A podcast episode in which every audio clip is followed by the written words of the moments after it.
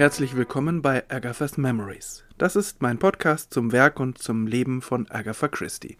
Mein Name ist Manuel Kronast, heute Folge 98. Das erste Buch, was Agatha Christie im Jahr 1930 veröffentlicht, ist wieder eine Kurzgeschichtensammlung. The Mysterious Mr. Quinn erscheint am 14. April 1930 in Großbritannien und später im gleichen Jahr dann auch in den Vereinigten Staaten.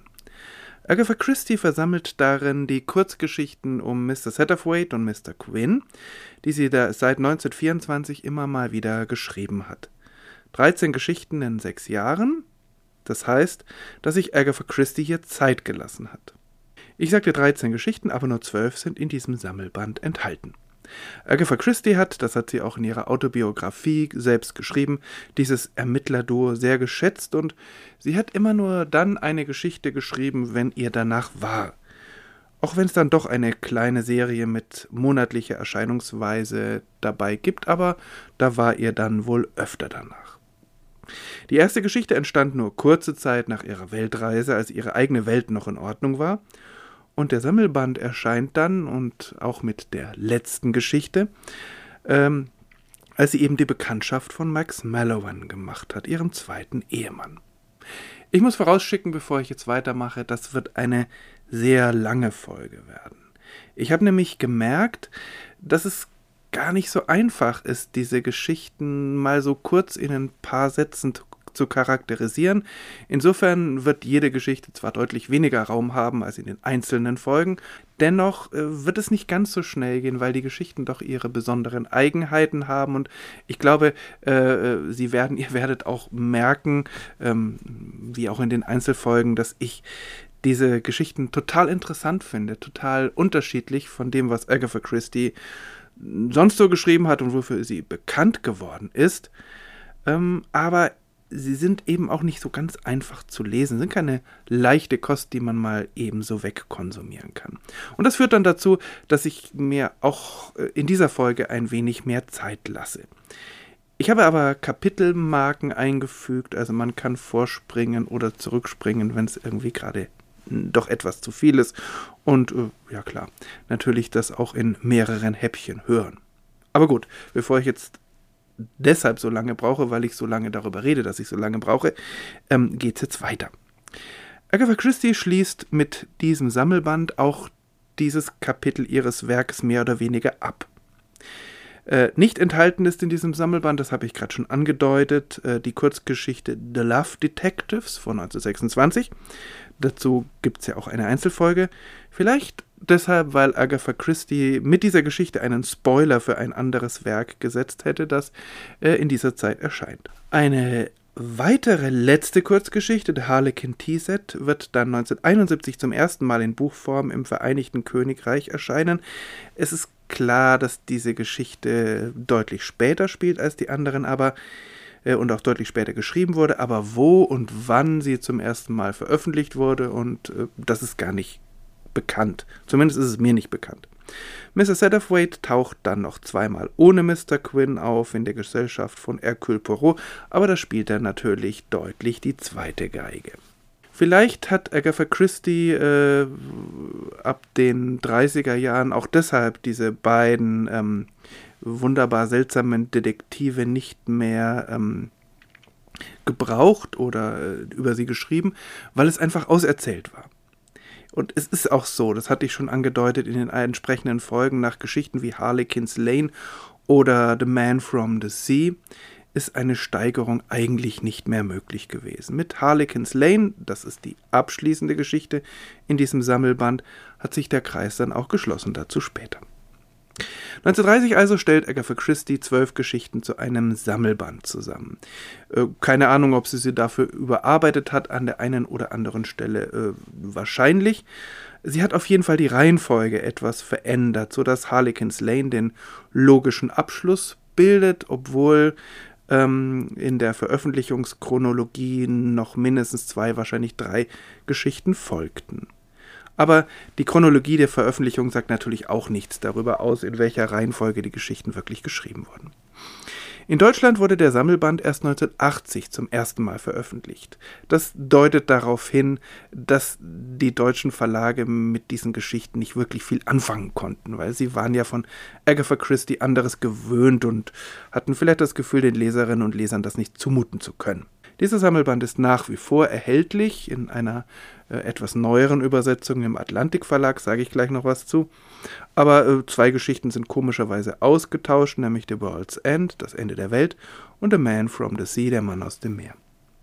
Damit aber ähm, zum Wesentlichen, nämlich zur Übersetzung. Und ich weiß nicht so ganz, wie ich das sagen soll. Es ist, es ist keine schlechte Übersetzung, das will ich nicht sagen. An einigen Stellen fehlen aus mir unerklärlichen Gründen Halbsätze oder ganze Sätze, aber das könnte auch darauf zurückzuführen sein, ähm, dass in er, der Übersetzer eine andere englische Vorlage hatte als ich, eben eine spätere Ausgabe. Keine Ahnung. Äh, ich finde sie allerdings, sie ist nicht so gut, wie sie sein könnte. Ähm, das liegt vielleicht auch einfach daran, dass diese Geschichten unglaublich schwer zu übersetzen sind. Ich möchte das nicht machen müssen. Ähm, aber ich habe das Gefühl, dass manchmal vielleicht, vielleicht war zu wenig Zeit oder die Erwartungen des Verlags waren eben andere. Aber ich habe das Gefühl, dass die Formulierungen im Deutschen weniger präzise sind. An manchen Stellen, dass manchmal der Humor etwas zu kurz kommt, vielleicht sich auch gar nicht übersetzen lässt. Also äh, mit anderen Worten, ähm, es ist wunderbar, dass es diese Übersetzung gibt, dass es sie immer noch gibt, dass sie vollständig ist. Äh, aber wenn man das englische Original lesen kann, sollte man das, glaube ich, auf jeden Fall tun. Und das gilt ja für ganz viele Bücher. Das ist das eine. Aber was mich wirklich stört, und das muss ich einfach sagen, ist der Klappentext der deutschen Ausgabe. Da ist dann von einem unschlagbaren Duo die Rede, das überall dort, wo Scotland Yard längst aufgegeben hat, zur ermittlerischen Höchstform aufläuft. Und das ist einfach Quatsch. Also, das stimmt vielleicht bei ein oder zwei Geschichten. Scotland Yard spielt so gut wie nie eine Rolle. Und ähm, habe das ja in den Einzelfolgen schon gesagt und werde das auch in dieser Folge sagen. Es gibt eigentlich kaum wirkliche Kriminal- oder Detektivgeschichten in dieser Sammlung. Da ist in diesem Klappentext überhaupt gar keine Rede vom märchenhaften Setting, von der übernatürlichen Persönlichkeit Mr. Quinns, von dem Schwerpunkt, den die Geschichten legen auf das Glück Liebender, von der Auseinandersetzung mit essentiellen Lebensfragen wie Selbstmord oder äh, dem Glück des Lebens, wie auch immer. Äh, der Klappentext erzeugt einfach den Eindruck, wir hätten es hier äh, mit Detektivgeschichten zu tun, in denen halt nicht Hercule Poirot ermittelt, sondern äh, eben zwei andere Detektive. Und dann gibt es auch noch den deutschen Untertitel, der auch nicht im Englischen zu finden ist, kriminalistische Erzählungen. Und das ist einfach nicht wahr. Und ich fürchte, dass dadurch Enttäuschungen bei Leserinnen und Lesern vorprogrammiert sind, während diejenigen, die sich für das Besondere dieser Geschichten interessieren könnten, die werden dieses Buch überhaupt nicht zur Hand nehmen, weil sie nicht darauf hingewiesen werden. Und so werden, fürchte ich, vor allem in Deutschland diese Geschichten weiter unterschätzt bleiben. Ich habe keine Ahnung, wie die Klappentexte der aktuellen englischen Ausgaben sind. In jeder der Geschichten dieses Sammelbandes stehen Mr. Satterthwaite und Mr. Quinn im Mittelpunkt, wobei Mr. Satterthwaite mit der Zeit immer selbstständiger und dominanter wird, auch wenn im Titel nur Mr. Quinn steht. Mr. Satterthwaite ist ein älterer, sehr wohlhabender Herr, zwischen 60 und 70 aus bester Gesellschaft, ist aber unverheiratet. Und trotzdem liegt ihm die Liebe zwischen Menschen sehr am Herzen. Er ist eigentlich ein alter Romantiker. Und er beobachtet interessant wie in einem Theaterstück, wie sich die Liebe zwischen Menschen entwickelt und wie sich aus dieser Liebe dann immer auch Tragödien entwickelt oder wie diese Liebe gefährdet ist. Viele dieser Geschichten haben ganz passend auch einen Opern- oder Theaterhintergrund. Das ergibt sich auch daraus, dass nicht nur Agatha Christie ein großer Fan der, äh, von Theater und Musik ist, sondern auch Mr. Satterthwaite ein großer Förderer von Oper, Schauspiel und Malerei ist. Er hat genug Geld, er hat einen ziemlich guten Geschmack, so hat man zumindest den Eindruck, und vor allem fördert er auch das Unkonventionelle, das Avantgardistische, das Neue das Althergebrachte und das, was äh, immer schon da war, das interessiert ihn eigentlich gar nicht so sehr. Und dazu kommt äh, zum einen ein gelegentlich sehr ausgeprägter Snobismus, aber äh, unter diesem Snobismus und äh, liegt dann eine große Menschenliebe und eine Einfühlsamkeit. Das alles führt dazu, dass sich Mr. Satterthwaite immer öfter und immer mehr aus der Zuschauerrolle hinauswagt. Der titelgebende Mr. Quinn, der äh, treibt ihn dazu an, er stößt ihn an, er äh, leitet ihn auch an. Das ist äh, einer der großen, faszinierenden Aspekte dieser Geschichten.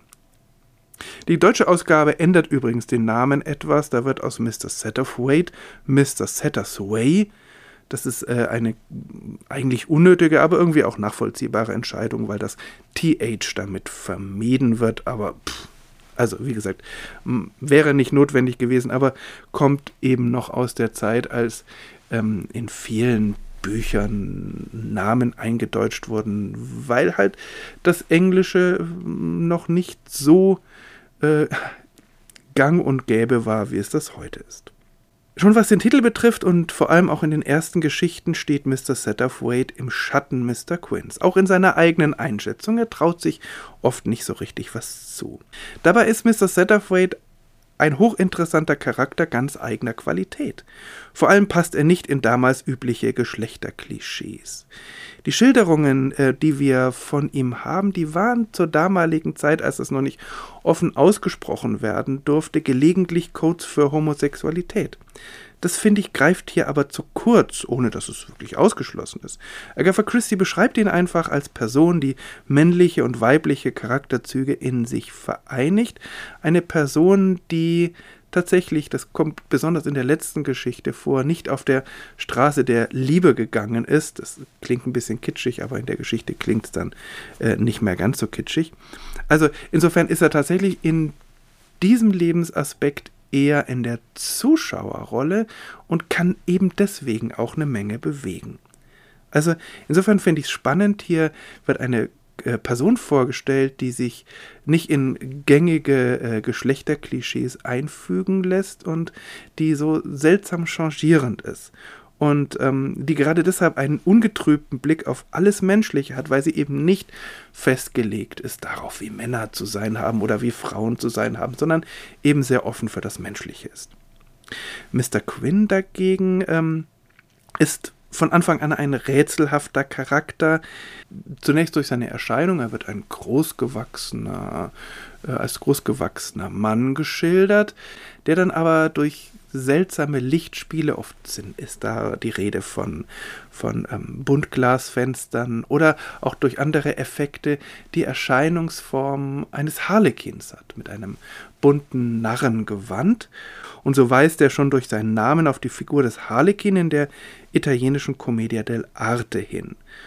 Äh, oder eben der englischen Fortführung, die hieß Harlekinade, das war mir auch noch nicht so klar, dass es da eigentlich eine eigene Kunstform war, die sich auf die italienische Vorform bezogen hat, aber doch ein Eigenleben begonnen, äh, gewonnen hat und äh, irgendwie bis in die 20er Jahre des 20. Jahrhunderts in England relativ populär war.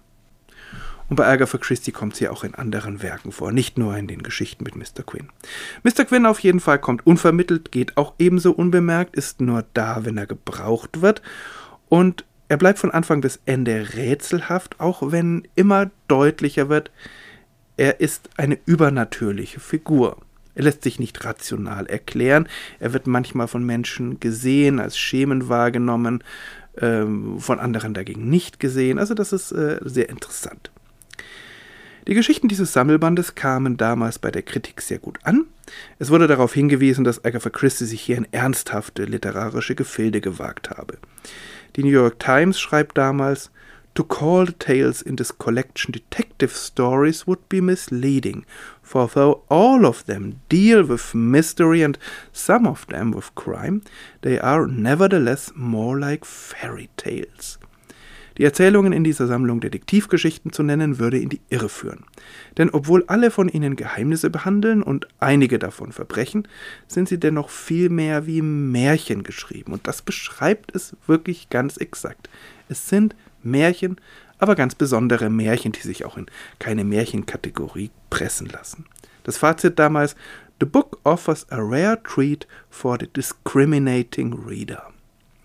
Das Buch äh, bietet einen seltenen Leckerbissen für den anspruchsvollen Leser.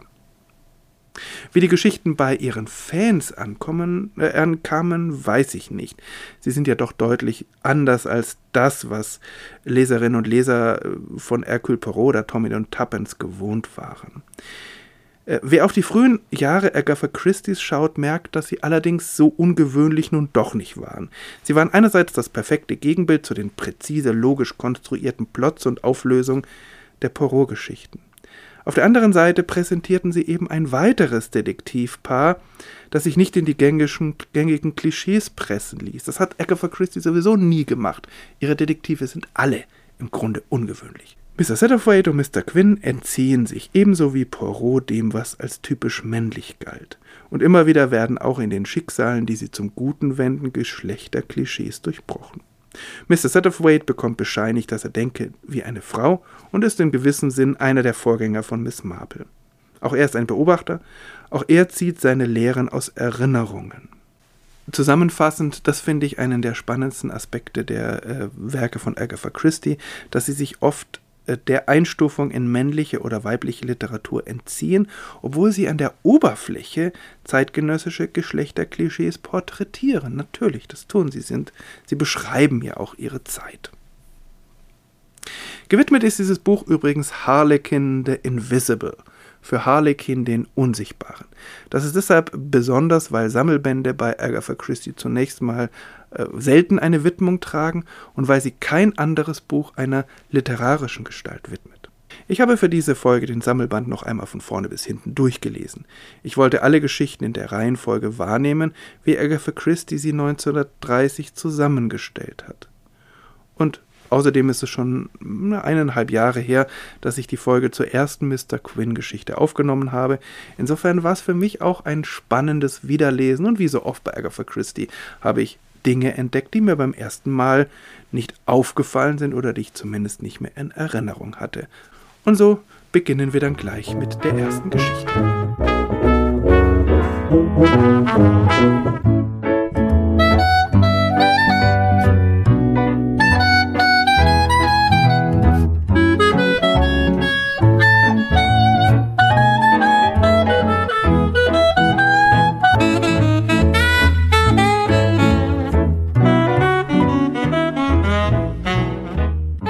erste Geschichte, The Coming of Mr. Quinn, die Ankunft des Mr. Quinn, erscheint im März 1924, zu einer Zeit, in der Agatha Christie noch fast ausschließlich Kurzgeschichten mit Hercule Poirot und Captain Hastings ähm, geschrieben hat.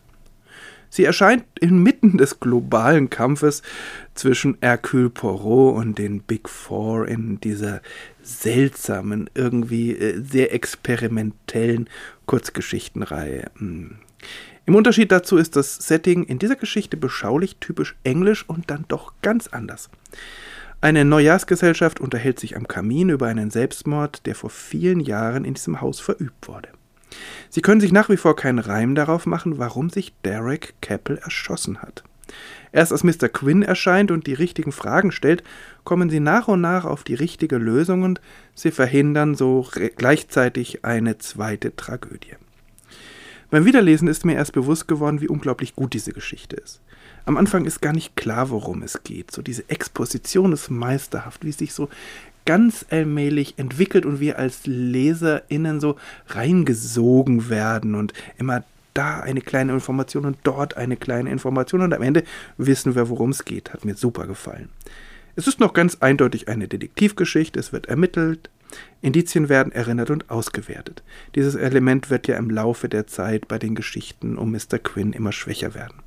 Aber Mr. Quinn hat auch einen interessanten Ermittlungsansatz. Er ermittelt nicht selbst, auch wenn eigentlich klar wird, er weiß schon die Lösung. Aber er möchte, dass andere auf diese Lösung kommen und das erreicht er nicht, indem er, indem er ihnen einen Vortrag hält, sondern indem er geschickte Fragen stellt. Das ist so eine Hebammenmethode. Er bringt also die Gesellschaft dazu, die sich da am Kamin versammelt hat, selbst auf die Wahrheit zu kommen.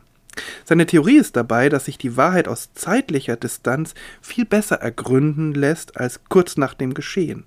Denn äh, damals, äh, kurz nach dem äh, angeblichen oder scheinbaren Selbstmord, vernebelte der Schock den klaren Blick und aus der zeitlichen Distanz ähm, verschieben sich die Gewichte und die Proportionen stimmen wieder.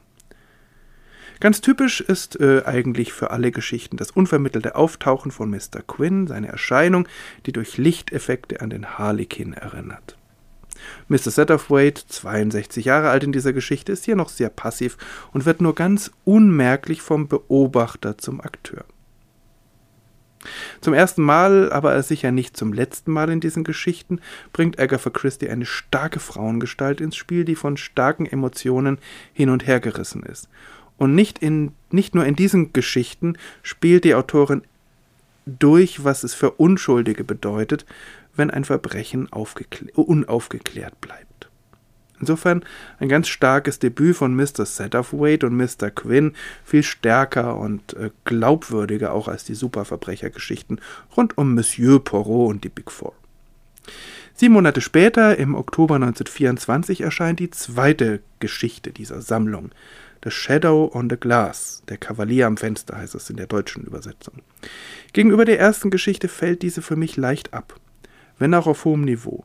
Vielleicht liegt es daran, dass sie geradliniger erzählt ist und die Handlung sich weniger fließend auf ihren Kern hin bewegt. Vielleicht auch, weil ich kein so großer Freund bin dieses ganzen Großwildjäger-Settings, das damals offenbar große Mode war. Diese Frauen und Männer, die aus der Wildnis in die Zivilisation zurückkehren und dort ihre Schwierigkeiten haben, sich anzupassen, daraus entzünden sich dann Konflikte und es kommt zur Tragödie. Das interessiert mich eigentlich nicht so brennend, das ist nicht mein Sujet. Die Charaktere haben mich auch weniger angesprochen. Es ist wieder eine Detektivgeschichte, ein Mord geschieht, es gibt eine klare Verdächtige, die sozusagen mit einem rauchenden Colt in der Hand erwischt wird. Äh, es gibt eine Dreiecksgeschichte, eine Geistergeschichte, eine exzentrische englische Lady und so manches mehr. Mr. Quinn ist weniger dominant, er ist weniger märchenhaft und ich habe mich doch gefragt, warum er nicht einige Stunden früher kommen konnte, um die Tragödie zu verhindern. Überhaupt könnte das Ganze eigentlich auch eine Poirot-Geschichte sein. Also vielleicht stimmt hier dieser deutsche Klappentext, dass äh, Mr. Quinn und Mr. Satterthwaite auf die Lösung kommen, wo die Polizei mal wieder versagt. Trotzdem, Mr. Quinn bleibt eine faszinierende Gestalt. Beim ersten Lesen, vielleicht auch weil etliche Folgen dazwischen lagen, ist mir gar nicht aufgefallen, dass er hier ganz anders ansetzt als in der ersten Geschichte. Nach wie vor äh, ermittelt er nicht selbst und er doziert auch nicht, er bringt sein Gegenüber dazu, selbst nachzudenken. Aber sein Ansatzpunkt sind dieses Mal die stärksten Eindrücke, die Zeuginnen und Zeugen von dem Geschehen haben.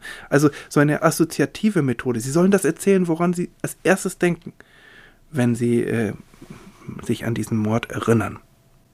Also es ist eigentlich genau das, was er in der ersten Geschichte als weniger verlässlich abgetan hat, weil da zu viele Emotionen hineinspielen. Hier will er gerade die Emotionen. Das finde ich äh, ganz spannend, weil letztlich beide Methoden ihre Plausibilität haben und beide in ihrem Setting dann auch ganz gut äh, funktionieren, was auch glaubwürdig ist.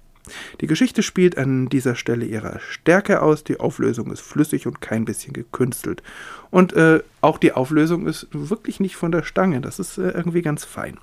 Und das hat mich mit dieser Geschichte doch wieder etwas versöhnt. Kleiner Fun Fact am Rande: Der Name des Herrenhauses Greenways House ist äh, Agatha Christie natürlich bekannt gewesen, eine Villa in Süddevon, die sie als Kind gelegentlich besucht hat und doch einige Jahre später wird sie sie kaufen und daraus wird dann ihr liebstes Sommerhaus und man kann es heute noch besuchen und es erzählt einiges von Agatha Christie's Leben.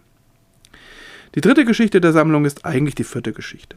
At the Bells and Motley erscheint im November 1925 und spielt schon im Titel auf den Harlekin an Glocken und Narrenkleid sind hier aber Teile des Wirtshausnamens.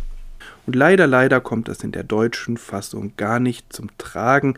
Da heißt die Geschichte einfach nur der Zaubertrick. Auch ein korrekter, gar nicht schlechter Titel. Aber dieses Zauberhafte dieses englischen Titels ähm, gerät so etwas unter die Räder. Auch diese Geschichte ist eine Detektivgeschichte, dieses Mal wieder in der Rückschau gelöst, so also wie die erste so ähnlich. Der junge Ehemann einer ebenso jungen, aber auch wunderschönen und reichen Kanadierin verschwindet spurlos einen Tag, nachdem sie ihr gemeinsames Domizil bezogen haben. Es gibt viele Theorien, ganz England rätselt mit, aber weder Captain Harwell noch seine Leiche tauchen irgendwo wieder auf. Ein anderer junger Mann gerät unter Mordverdacht, weil ihn der Verschwundene kurz zuvor entlassen hatte. Dieser junge Mann wird aus Mangel an Beweisen freigelassen, aber sein guter Ruf ist zerstört und auch seine Liebesbeziehung in ernster Gefahr. Natürlich ist das der wahre Grund, warum Mr. Quinn auftaucht. Und hier schlägt zum ersten Mal das Märchenelement dieser Geschichten voll durch. Die Settings der ersten beiden Erzählungen sind noch recht konventionell, typische englische Herrenhäuser eben, in denen Mr. Satterthwaite zu Gast ist. Hier strandet er aufgrund einer Autopanne irgendwo im Nirgendwo, findet Schutz vor dem Sturm in einem Gasthaus, das ausgerechnet zu Glocken und Narrengewand heißt, und stößt da ganz zufällig auf Mr. Quinn. Es dreht sich viel um Atmosphäre in dieser Erzählung. Aber Agatha Christie wäre nicht Agatha Christie, wenn sie das nicht benutzen würde, um uns die Sinne zu vernebeln. Die Auflösung ist ziemlich brillant. Aber ob der kriminelle Plan im richtigen Leben funktioniert hätte? Ich bezweifle es. Wie gesagt, die Liebe einer jungen Frau und eines jungen Mannes wird gerettet. Es ist natürlich ganz zufällig die Tochter des Gastwirts und eben dieser junge Mann, der äh, zu Unrecht verdächtigt wurde. Und nebenher wird die Charakterisierung von Mr. Set of Wade noch charmant und humorvoll vervollständigt. Wieder eine sehr schöne Geschichte. Die vierte Geschichte ist eigentlich die dritte. The Sign in the Sky erscheint im Juli 1925. Es fällt vom Setting und vor allem von der Zeitspanne her, die es umfasst, etwas aus dem Rahmen der anderen Geschichten, denn die spielen in einem doch sehr eng zusammengepressten Rahmen von einigen Stunden oder Tagen.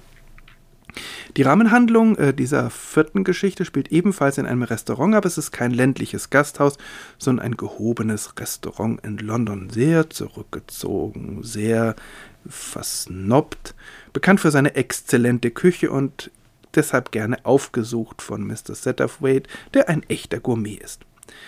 Aber offenbar fällt ihm an diesem Tag zum ersten Mal auf, dass der Name des Restaurants Arlecchino also Harlequin, etwas mit seinem nun guten Bekannten Mr. Quinn zu tun haben könnte, denn eben den trifft er jetzt dort und unterhält sich mit ihm über die Gerichtsverhandlung, von der er gerade kommt. Dort wurde der junge Martin Wild schuldig gesprochen, seine geliebte Lady Vivian Barnaby erschossen zu haben. Motiv: Er wollte sie los sein, um mit Sylvia Dale, der Tochter des örtlichen Arztes, zusammenkommen zu können. Aber Mr. Satterthwaite stellt das alles nicht zufrieden und das breitet er nun vor Mr. Quinn aus. In gewisser Weise stellt diese Geschichte eine Wende dar, denn Mr. Satterthwaite, bisher vor allem Zuschauer oder Zuhörer, wird aktiv. Er lässt sich von Mr. Quinn sogar dazu anregen, nach Kanada zu fahren mit dem Schiff, um eine Zeugin zu befragen.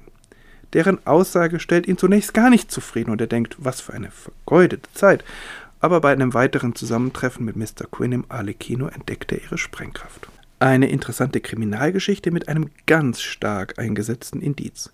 Vor allem aber glänzt sie durch ihre Charakterisierungen. Sowohl Mr. Quinn als auch das Mordopfer und die Arzttochter gewinnen durch wenige Worte oder Sätze an Dreidimensionalität und Kontur. Und schließlich enthält diese Geschichte auch eine kleine Warnung, sich nicht von Klischees hereinlegen zu lassen. Die Warnung stammt von Mr. Quinn und gilt der Jury des Gerichtsverfahrens, könnte aber auch eine ironische Warnung Agatha Christie's an uns LeserInnen sein, denn genau damit führt sie uns ja gern aufs Glatteis. Das waren die ersten vier Geschichten mit Mr. Satterthwaite und Mr. Quinn und die einzigen vor ihrem Schicksalsjahr 1926. Die nächsten erscheinen dann 1927 in einer kleinen Serie, davon gleich mehr.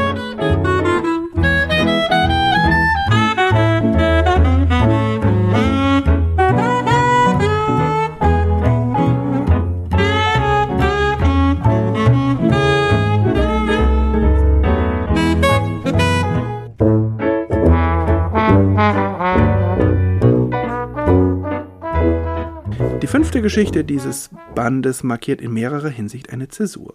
The Soul of the Croupier, die, Seele des Croupiers, ist zunächst einmal die erste Geschichte einer Miniserie von fünf Geschichten im Magazin The Storyteller. erschienen vom Januar bis zum Mai 1927. Die letzte dieser Geschichten übrigens bildet dann auch den Abschluss dieses Sammelbandes, aber dazu später. The Soul of the Croupier erscheint zwar wenige Wochen nach Agatha Christie's rätselhaften Verschwinden, ich denke aber, dass sie vorher geschrieben worden sein muss, denn danach hat sie einfach keinen Nerv mehr dazu gehabt und es gab doch gewissen Vorlauf bei solchen Veröffentlichungen. Sie entstammt also einer Zeit, in der Agatha Christie sich von ihrer Konzentration auf Detektivgeschichten gelöst hat und auch deutlich andere Wege einschlug. Dazu passt es, dass diese Geschichte eben keine Kriminalgeschichte ist, als erste dieser Sammlung, und kein justiziables Verbrechen schildert. Der Aspekt, der von Anfang an da war, nämlich die Gefährdung und die Rettung zwischenmenschlicher Liebe, steht hier deutlich im Mittelpunkt.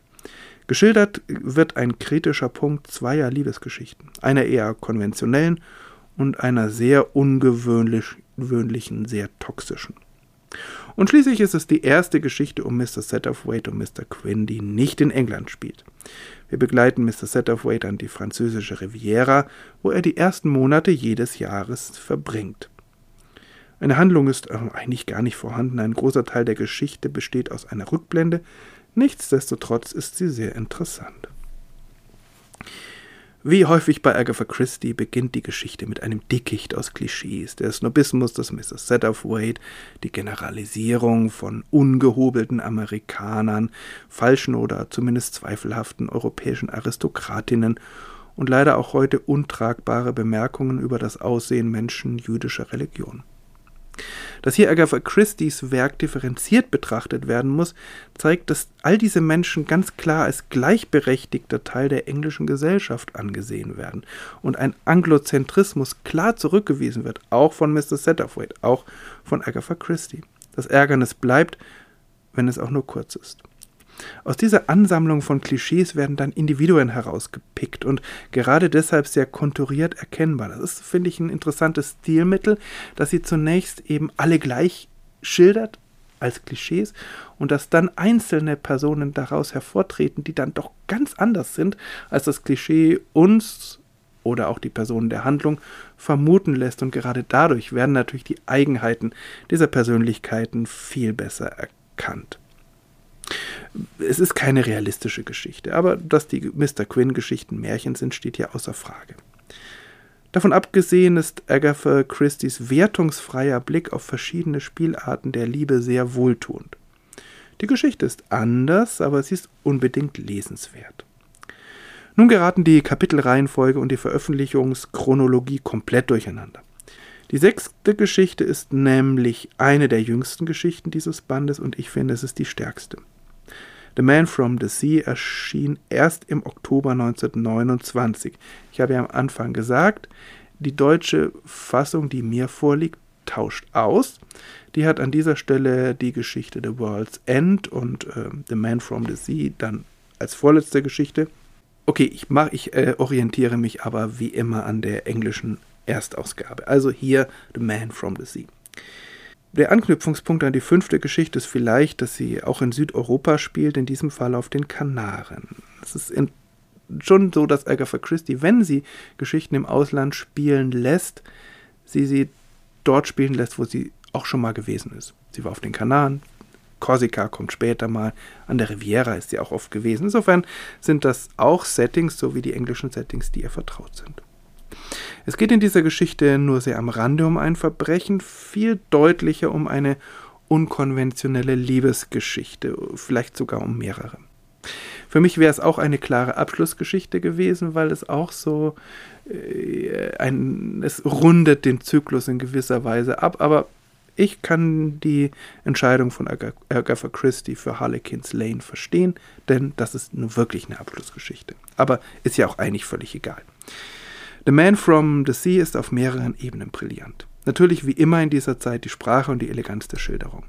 Der Einblick in Mr. Satterthwaites Gemütswelt, der sich 69-jährig doch sehr nutzlos fühlt und auf einer Insel gestrandet ist, deren BewohnerInnen er insgeheim verachtet.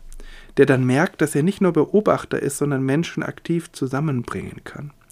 Nicht so ganz so ergiebig finde ich das Opernmotiv, das sich wie oft bei Agatha Christie durchzieht aber vielleicht liegt es auch daran, dass ich Wagner kaum und Tristan und Isolde gar nicht kenne.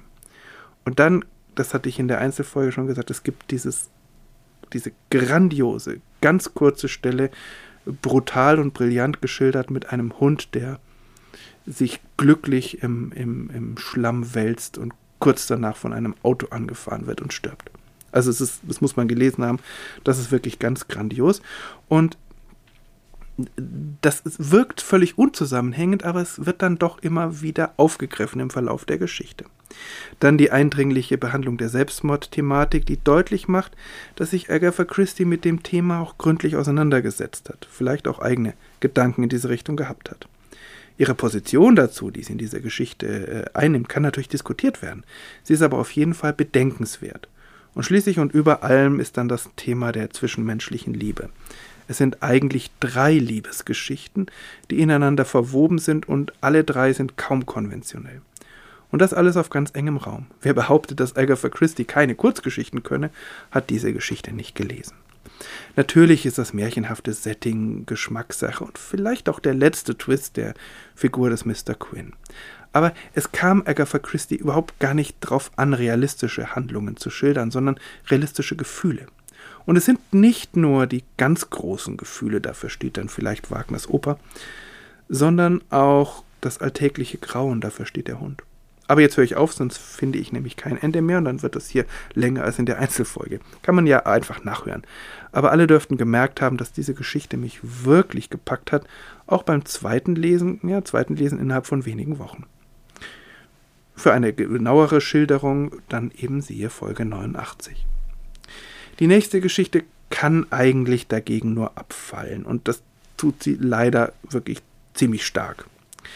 Ähm, wir sind wieder zurück im Jahr 1927 und zwar im März, als The Voice in the Dark erscheint. Man merkt dieser Geschichte an, dass, dass sie in unruhiger Zeit erschienen ist, denn sie ist irgendwie nicht rund. Sie enthält Passagen, die durchaus amüsant sind so die ironische Schilderung einer Seance, auch wenn dann nicht so ganz klar wird, wie diese Seance von der schuldigen Person für ihre Zwecke gebraucht wird. Auch der Beginn ist sehr schön, wenn wir ebenso wie Mr. Satterthwaite völlig auf dem Schlauch stehen, worauf um alles in der Welt diese mondäne, etwas exzentrische und sehr ich-bezogene Lady eigentlich hinaus will.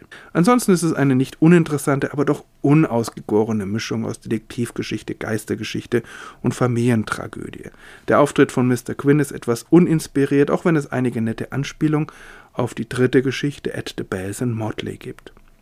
Die Erinnerung Mr. Satterthwaites an ihre letzte Begegnung auf Korsika ergibt übrigens in dieser Geschichtenfolge keinen Sinn, denn sie verweist auf The World's End, die ja ursprünglich direkt vor dieser Geschichte erschienen ist, aber in der englischen Sammlung dann ziemlich ans Ende gepackt wurde. Insofern ist es für mich, ja, ich kann sagen, ist es eigentlich der einzige Schwachpunkt dieser Sammlung. Und natürlich wird es auch dadurch noch verstärkt, dass davor die starke Geschichte The Man from the Sea steht. Oder in der deutschen Fassung The World's End, das Ende der Welt, auch eine super Geschichte. Die Rückkehr zu den Detektivgeschichten gelingt dann besser in der nächsten Geschichte, The Face of Helen. Ursprünglich erschienen im April 1927, im Deutschen, ähm, ja, hat das den Titel Das schöne Gesicht, aber oh Mensch, da wird wirklich was verschenkt. Wieder eine richtig starke Geschichte aus mehreren Gründen. Beim wiederholten Lesen fällt mir immer mehr auf, wie liebevoll und farbig Mr. Satterthwaite gezeichnet ist. Etwas snobistisch, durchaus eitel, auch wieder unsicher, ein bisschen vertrocknet, aber letztlich mit ganz viel Energie. Also er wird am Ende dieser Geschichte, da entwickelt er wirklich Power. Und er blüht auf, wenn er Dramen nicht nur beobachtet, sondern aktiv eingreift. Und so spielt hier Mr. Quinn wiederum eine sehr zurückgenommene, aber sehr stimmige Rolle, viel besser als in The Voice in, in the Dark. Im Zentrum dieser Geschichte steht eine interessante Dreiecksliebesgeschichte. Zwei Beziehungsvarianten werden dabei beleuchtet, eine eher gewöhnliche und eine hochemotionale, glühende. Und dieses Mal ist es die langweilig glückliche, die gewinnt und dadurch die Katastrophe auslöst. Und dann gibt es eine perfide und ausgeklügelte Mordmethode, von der ich gar nicht so genau weiß, ob sie wirklich funktionieren würde, aber das spielt letztendlich keine Rolle. Und dadurch gibt es, das hatte ich schon angedeutet, tatsächlich so etwas wie einen spannenden Showdown und etwas ungewöhnlich für eine Mr. Quinn-Geschichte, aber nicht weniger gut. Und schließlich dann die Protagonistin Gillian West. Eine wunderschöne Frau, die sich aber darauf nichts einbildet. die trotzdem eine Spur tragischer Liebschaften hinter sich herzieht, tragisch in der Regel für die jeweiligen Männer. Aber Jillian kann nichts dafür. Sie leidet darunter. Sie möchte doch einfach nur verliebt und glücklich sein wie andere junge Frauen, die halt nicht so wunderschön aussehen. Sie ist die titelgebende Helen. The Face of Helen heißt die Geschichte ja. Die Helena aus der griechischen Ilias. Helena, an deren Entscheidung für einen Mann und gegen einen anderen sich der Trojanische Krieg entzündet, wofür sie nichts kann, was sie nicht will, aber was dann passiert. Ihrentwegen sterben in, der, in, der, in dem Mythos tausende äh, Menschen, aber das hat sie weder vorhergesehen noch gewollt und insofern ist sie eine ungewollt sehr tragische Persönlichkeit. Auch Jillian natürlich auf moderne und viel alltäglich banalere Weise, aber es ist dann, ja, es ist diese Methode Agatha Christie, sich manchmal klassische Stoffe rauszugreifen, sie in die Gegenwart zu holen, aber sie auch ja, alltäglich anzustreichen und so ironisch zu brechen, aber dann doch eine ganz neue Facette in, in, auch in den alten Stoff reinzubringen, weil darüber habe ich noch niemals nachgedacht, als ich ähm, mich mit der Ilias oder der Odyssee beschäftigt habe, was überhaupt mit dieser Helena ist, die nur ganz am Anfang eine Rolle spielt und dann irgendwie völlig verschwindet, weil sie nicht mehr gebraucht wird. Und das wird Agatha Christie später auf humorvolle und ziemlich coole Art, finde ich, machen, wenn sie dann die klassischen Arbeiten des Herkules in die Gegenwart holt und diese, mm, aber äh, diese, diese Taten des kraftstrotzenden Halbgottes ausgerechnet von dem kleinen, äh, etwas schrulligen Hercule Poirot in neuer Weise nachempfinden lässt. Aber das ist ein Ding, das war während des Zweiten Weltkriegs, also da haben wir noch einige Folgen hin. Gut, so viel dazu. Und damit kommen wir zum letzten Drittel des Sammelbandes, das noch einmal ganz starke Geschichten enthält.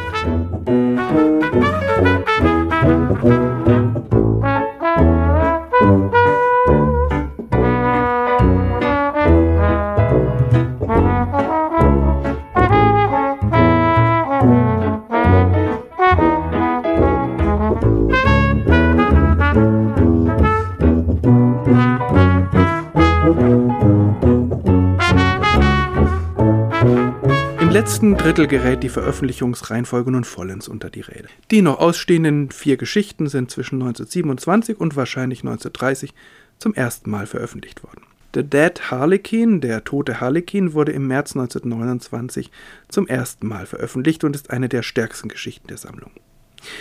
Es, sie vereint die drei Hauptstränge. Eine lang zurückliegende Tragödie, die aufgeklärt wird, insofern eine Detektivgeschichte, und zwar mit der speziellen Methode Mr. Quinns. Eine vergangene und eine gegenwärtige Liebesgeschichte, die beide plötzlich eine Perspektive haben. Und mehr als nur eine Prise Übernatürliches. Mr. Quinn kommt und geht, ist zunächst eine Ahnung, ein Schemen, dann Realität, und Mr. Satterthwaite löst dann den Fall mit nur ganz wenig Hilfe seines Freundes. Interessant ist die Geschichte auch dadurch, dass gleich zwei Künstlermilieus berührt werden. Da ist der junge, wütend unsichere Maler ein kommendes Genie. Und anders als oft bei Agatha Christie gibt es für ihn und sein Talent hier ein Happy End. Zumindest wird es angedeutet. Es ist ein Künstler, der Dinge spürt, die sonst niemand spüren kann und sie auf die Leinwand bringt, obwohl es dafür eigentlich keine rationale Erklärung gibt. Überhaupt ist viel Irrationales in dieser Geschichte. Es ist ja, es ist eben Mr. Quinn. Und wie, wie Agatha Christie das Bild mit dem titelgebenden Namen The Dead Harlequin hier einfügt, ist schon brillant. Und auf der anderen Seite ist dann da die Schauspielerin, die jede beliebige Rolle annehmen kann. Diese ähm, Aspasia Glenn ist nach einer realen Schauspielerin gezeichnet. Das wird Agatha Christie in dem Roman Lord, Lord Dies nur wenige Jahre später noch einmal tun. Die Auflösung der Geschichte ist kühn, aber absolut plausibel. Die nächste Geschichte ist vielleicht überhaupt nie in einer Zeitschrift veröffentlicht worden, sondern extra für den Sammelband geschrieben worden. The Bird with the Broken Wing, der Vogel mit dem gebrochenen Flügel, habe ich in der letzten Folge vorgestellt. Es ist eine äh, sehr interessante Geschichte, vor allem durch die Schilderung der Hauptperson Mabel, die Agatha Christie als Grenzgängerin zwischen Realität und Feenreich zeichnet. Manche Frauengestalten in diesen Geschichten sind so angelegt, bei Mabel ist es bis jetzt am stärksten ausgeprägt hat gewisse Ähnlichkeiten mit der äh, Hauptgestalt äh, in der letzten Geschichte, ähm, Harlequins Lane. The Bird with the Broken Wing hat einen starken magischen Sog. Vielleicht gerade, weil die Struktur so brüchig ist. Auf der Oberfläche ist es eine Detektivgeschichte. Es liegt ein perfider Mordplan zugrunde, die Auflösung ist gelungen, aber all das würde nicht mal eine Kurzgeschichte füllen. Ihren besonderen Charakter erhält äh, die Story durch die Personenschilderung und durch die Interaktion zwischen ihnen.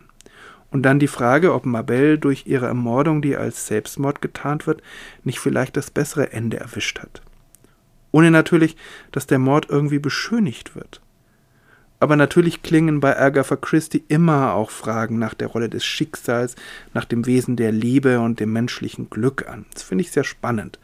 Und ein wenig ist es auch in dieser Hinsicht verwandt mit der letzten Geschichte. Aber vorher kommt ja noch The World's End. Das stammt wieder aus der Miniserie des Jahres 1927, spielt auf Korsika. Auch hier geht es im Kern um einen Kriminalfall aus der Vergangenheit. Diesmal kein Mord, sondern ein Juwelendiebstahl. Ein junger Mann, der dadurch unschuldig verurteilt wird und nicht nur ins Gefängnis wandert, sondern dessen Karriere, dessen Ruf natürlich dadurch völlig zerstört ist. Und es geht um seine Verlobte, die durch diese Situation allmählich zerfressen wird. Interessant wird diese Geschichte durch eine bestechende Charakterschilderung der jungen Malerin und der betagten Herzogin und durch ihr Zusammentreffen.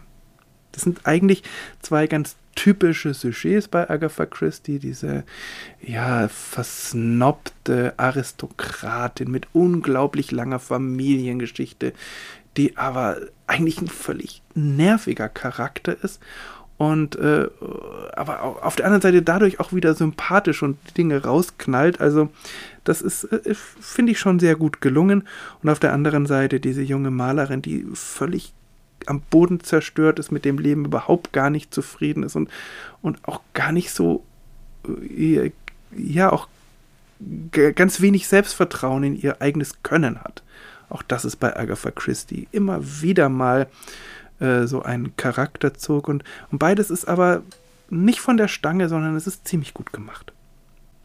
Und in dieser äh, Unterhaltung zwischen äh, Herzogin und Malerin fällt dann eine interessante Bemerkung, die für das ganze Buch gilt und vielleicht auch tatsächlich äh, stehen könnte für äh, Agatha Christie's ganzes Werk. Naomi Carlton Smith, das ist diese ähm, Malerin kontert die Verachtung der Herzogin für ihre Kunst mit der Bemerkung, es sei alles schön und gut, solange man auf der glänzenden Fassade der Wirklichkeit lebe. Aber die, die darunter lebten, unter dieser Fassade, die sähen eben auch die Unterseite. Und die sei sehr interessant und sehr lebendig, und die versuchte sie in ihrer Malerei eben auszudrücken. Und da ist dann halt Vergänglichkeit und Moda und Tod und so weiter. Agatha Christie wird oft vorgeworfen, sie beschreibe die heimelige, heile Welt der Oberschicht und vernachlässige, dass es darunter viele sozial schwächere Menschen gibt. Diese Menschen blende sie völlig aus. Und das stimmt. Mit der Schilderung der unteren Mittelschicht oder gar der Unterschicht tut sich Agatha Christie zeitlebens schwer. Es ist nicht ihre Welt. Sie beschreibt dagegen eine emotionale Unterschicht. Oder Menschen, die, obwohl sie finanziell oft richtig gut abgesichert sind. Menschen, die am Leben zu scheitern drohen. Weil sie verletzt wurden, weil sie mit ihren Eigenheiten ihrer Persönlichkeit keinen Ort finden, weil sie nicht die Liebe finden, die sie ersehnen, weil sie irgendwie nicht andocken können an die Wirklichkeit. Und Agatha Christie bietet dafür auch oft kein Happy End. Das scheitert dann auch oft oder wird zumindest offen gelassen, ist also weit entfernt vom Kitsch. Und in dieser Sammlung spielt sie das, diese emotionale Unterseite der Gesellschaft, eben in einem Märchensetting durch. Insofern könnte man fast sagen, dass das große Thema Agatha Christie nicht nur in dieser Sammlung, sondern überhaupt gar nicht das Verbrechen und seine Aufklärung ist, sondern die Liebe bzw. ihre Gefährdung oder der Sinn des Lebens, die Rolle des Schicksals, also eher existenzielle Sachen. Und Verbrechen führen dann dazu, dass all diese Fragen sich Bahn brechen, dass sie plötzlich zur Erscheinung kommen und durch die Fassade hindurchdringen und Menschen zwingen, sich mit ihnen zu beschäftigen. Und dann zeigt sich plötzlich die Unterseite, die auch zum menschlichen Leben dazugehört. Zurück zu dieser Geschichte. Sie glänzt außerdem noch durch eine ganz atmosphärische Schilderung der Bergwelt Korsikas, diesem kleinen Ort am Ende der Welt, den es wirklich gibt, der dann aber allerdings The World's End ist, also sinnbildlich für Sackgassen des Lebens steht, die plötzlich doch keine mehr sind. Wie die Auflösung zustande kommt, ist natürlich völlig unrealistisch. Nie im richtigen Leben hätten sich all diese Menschen an einem Ort getroffen. Aber weil Mr. Quinn seine Hand im Spiel hat, ist es wieder völlig plausibel. Die letzte Geschichte stammt ebenfalls aus dem Jahr 1927 und beschließt dort die kleine Miniserie. Nun ist sie ans Ende der Sammlung gewandert und das ist auch stimmig. Harlequin's Lane ist eine der stärksten Geschichten der Sammlung und sie ist sicher die rätselhafteste. In ihr spielt noch einmal die Musik die Hauptrolle, passend zum Febel der Autorin für die Musik, vor allem für die Oper und hier vor allem äh, für Richard Wagner. Letztlich ist es wahrscheinlich auch die Geschichte, an der sich die Meinungen am stärksten scheiden werden. Vor allem, vielleicht auch deshalb, weil, sich, weil ganz viel in der Schwebe bleibt. Wer ist Mr. Quinn eigentlich wirklich? Welche Rolle spielt er gerade in dieser Geschichte? Was spielt sich auf den letzten Seiten um Himmels willen ab? Ich entdecke da immer neue Facetten und äh, bin mir gar nicht so genau klar. Vielleicht bin ich auch einfach zu dumm, aber ähm, das macht es für mich natürlich auch faszinierend. Was ist die Rolle von Mr. Satterthwaite und wie genau sind die Beziehungen der Liebenden, die hier geschildert werden, zueinander? Es geht viel um Musik und Tanz in dieser Geschichte. Es wird eine Harlekinade aufgeführt mit eigens dafür komponierter Musik. Und diese Musik ist, Zitat, leicht wie Spinnweben. Und ähnliches gilt für die Geschichte, beschreibt eigentlich ganz gut, was da literarisch vor sich geht. Da ist die Russin, eine ehemalige Tänzerin, die ihre Vergangenheit verdrängen will, aber die in ihrer Umgebung dann doch wirkt wie der wunderschöne chinesische Wandschirm inmitten der soliden englischen Möblierung. Dieser Wandschirm taucht am Anfang auf und man weiß gar nicht so genau, äh, wozu und erfährt es auch nicht wirklich, aber man kann sich natürlich seinen Teil denken. Dann ist da ihr Ehemann, englische Ehemann, der ihr Freiraum lässt, nur nicht den, den sie braucht, der aber nichts dafür kann. Vor, vier Jahr, äh, vor zehn Jahren war er ein schneidiger Soldat, jetzt ist er ein biederer Geschäftsmann und trotzdem liebt sie ihn.